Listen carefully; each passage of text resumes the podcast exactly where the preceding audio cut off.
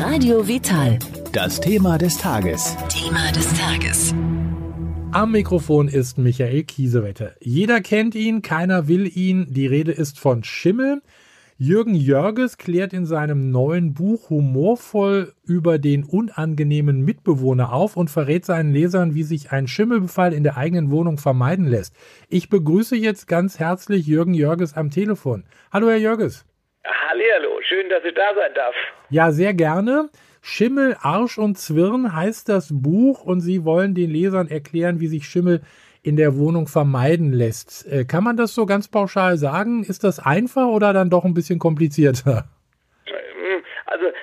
Immer so eine Mischung aus beidem. Auf der einen Seite ist es relativ einfach, wenn man ein wenig bewusst wohnt. Auf der anderen Seite kann es natürlich auch kompliziert werden, wenn sich der Sachverhalt nicht so ganz klarstellt, warum der Schimmel da ist.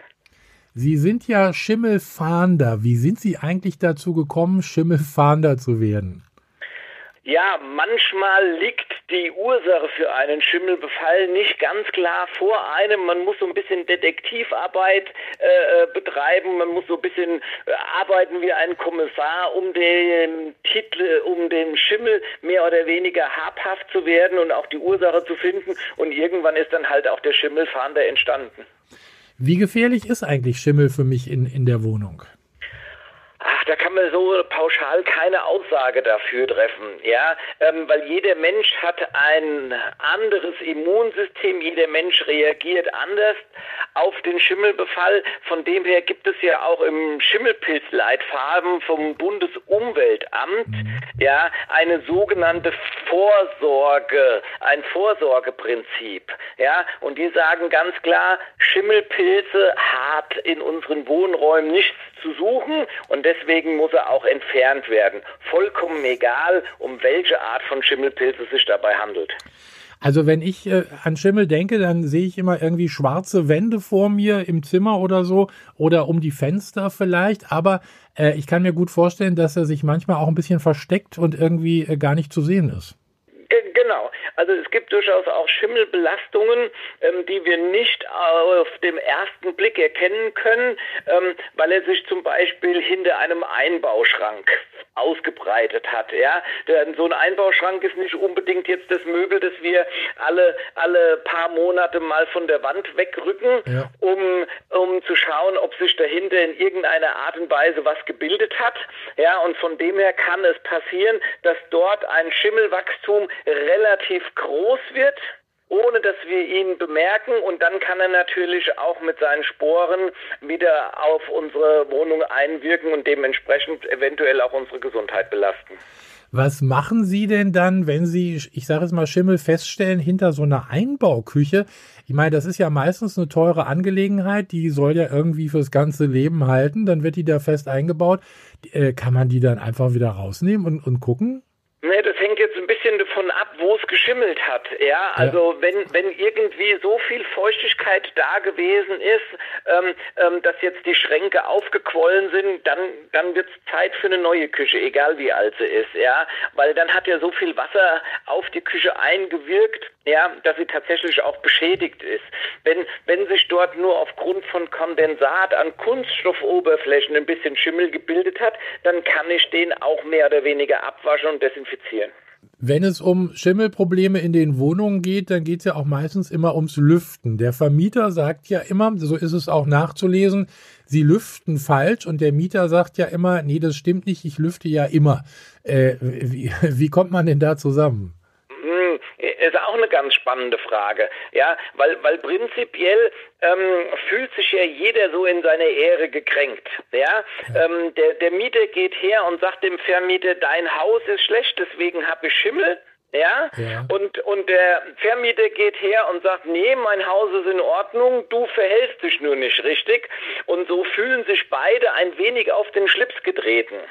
Und meine Aufgabe ist, die beiden Parteien jetzt erstmal wieder zusammenzubringen, denn meist ist es eine Symbiose aus beiden. Wir haben alte Häuser, die in die Jahre gekommen sind, die natürlich auch ihre Schwachstellen haben. Aber wir haben aufgrund unserer geänderten Lebensweise natürlich genauso viele Schwachstellen auch beim Nutzer, also beim Bewohner der Wohnung, der natürlich auch einiges besser machen könnte. Und jetzt geht es tatsächlich darum, beide aufeinander einzustimmen, dass beide am gleichen Strang ziehen, damit man am Ende keinen Schimmel in den Wohnungen hat. Wodurch entsteht denn der Schimmel? Also wenn's, wenn wir jetzt mal beim Lüften bleiben, also die, ich, ich kann mir vorstellen, dass viele Leute auch im Wohnzimmer zum Beispiel den Wäscheständer stehen haben, da ihre Wäsche trocknen, wenn sie keinen Wäschetrockner haben. Ist das auch äh, förderlich für den Schimmel?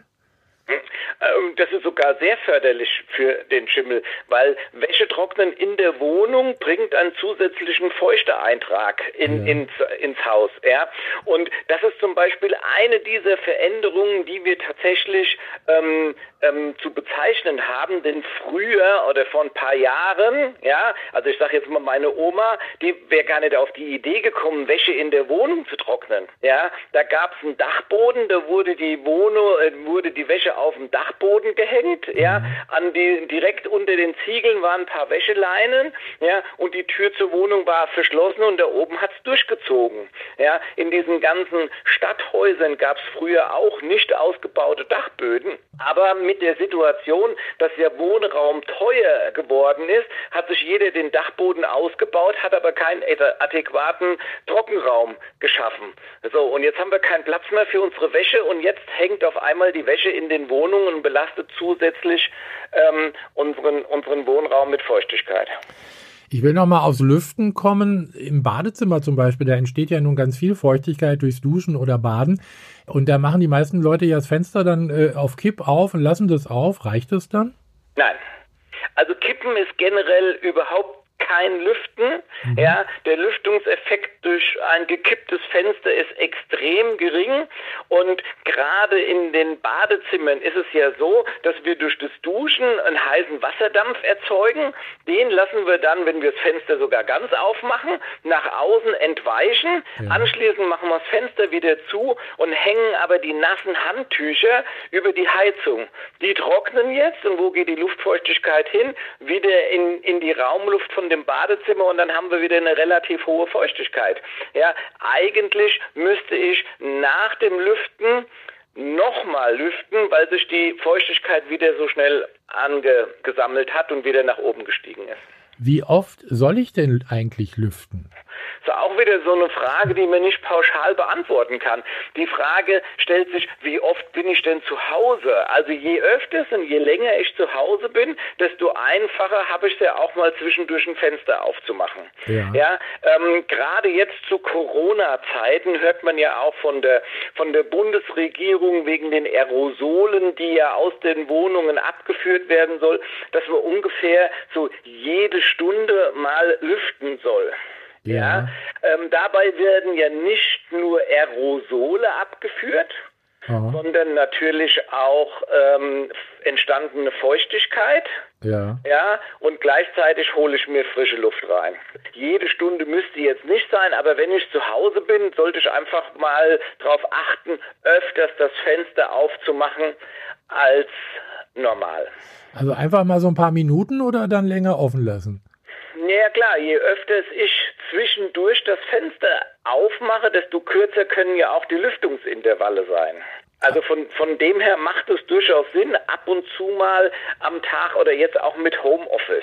Ja, ja. man sitzt in einem Raum, das ist vielleicht ein, ein, ein, kleinerer Raum. Mit jedem Atemzug, den wir tätigen, produzieren wir CO2, ein Atemgift ja, mhm. und natürlich auch Feuchtigkeit. Und wenn ich jetzt mal mir einen Kaffee hole oder mal auf Toilette gehe oder sonst irgendwas, dann kann ich doch einfach mal den Fenstergriff nehmen, kann den aufmachen und die drei, vier Minuten, die ich nicht im Raum bin, kann da ja schon wieder mal ein bisschen frische Luft reinziehen. Und das bringt dann auch schon was. Natürlich, das bringt auf jeden Fall was, aus, weil, weil diese Feuchtigkeitsspitzen ja gar nicht mehr entstehen können, weil ich zwischendurch ja immer wieder für, ein, für einen Luftaustausch sorge. Ich habe hier äh, in, im Buch gelesen, äh, da steht auch was über den Schimmel Schimanski, das fand ich jetzt auch ganz witzig. Es gibt da viele kuriose Geschichten bei Ihnen auch. Was, was war denn für Sie jetzt auch, sagen wir mal so, ähm, doch eher außergewöhnlich beim, beim Schimmelfahnden? Naja, also ich habe jetzt gerade vor kurzem einen Auftrag äh, bekommen, da ging es darum, ähm, die Ursache für einen bestehenden Schimmelfall zu finden. Mhm. Ja, ähm, die Tür war verschlossen, es war kein Schlüssel da, man weiß, da in der Wohnung ist, ist, ist Schimmel, die Wohnung war leerstehend und mir wurde die Tür noch von einem Schlüsseldienst geöffnet.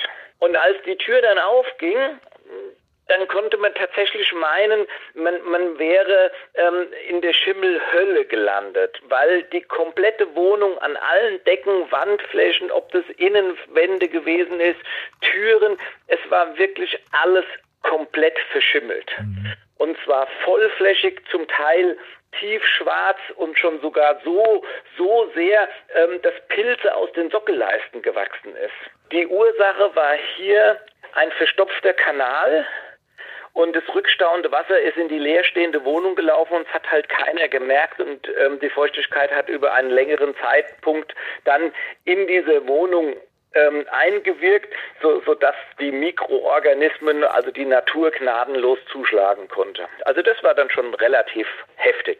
Und da helfen dann auch keine fünf Minuten Lüften mehr. Nee, da helfen keine fünf Minuten Lüften mehr. Da muss dann natürlich ein Sanierungskonzept erstellt werden, weil ja da bei der Beseitigung auch tatsächlich eine Gefahr für die, für die Arbeiter besteht. Ja, ja. Jürgen Jörges, Schimmel, Arsch und Zwirn, Ihr neuestes Buch, das neueste Buch vom Schimmelfahnder, gibt es jetzt überall, wo es Bücher gibt. Ja, ich bedanke mich dafür, für diese Informationen. Das macht schon mal Lust darauf, das Buch zu lesen. Ich denke, da äh, können wir noch einiges erwarten was mit dem Thema Schimmel zu tun hat. Dankeschön. Ja, bitteschön.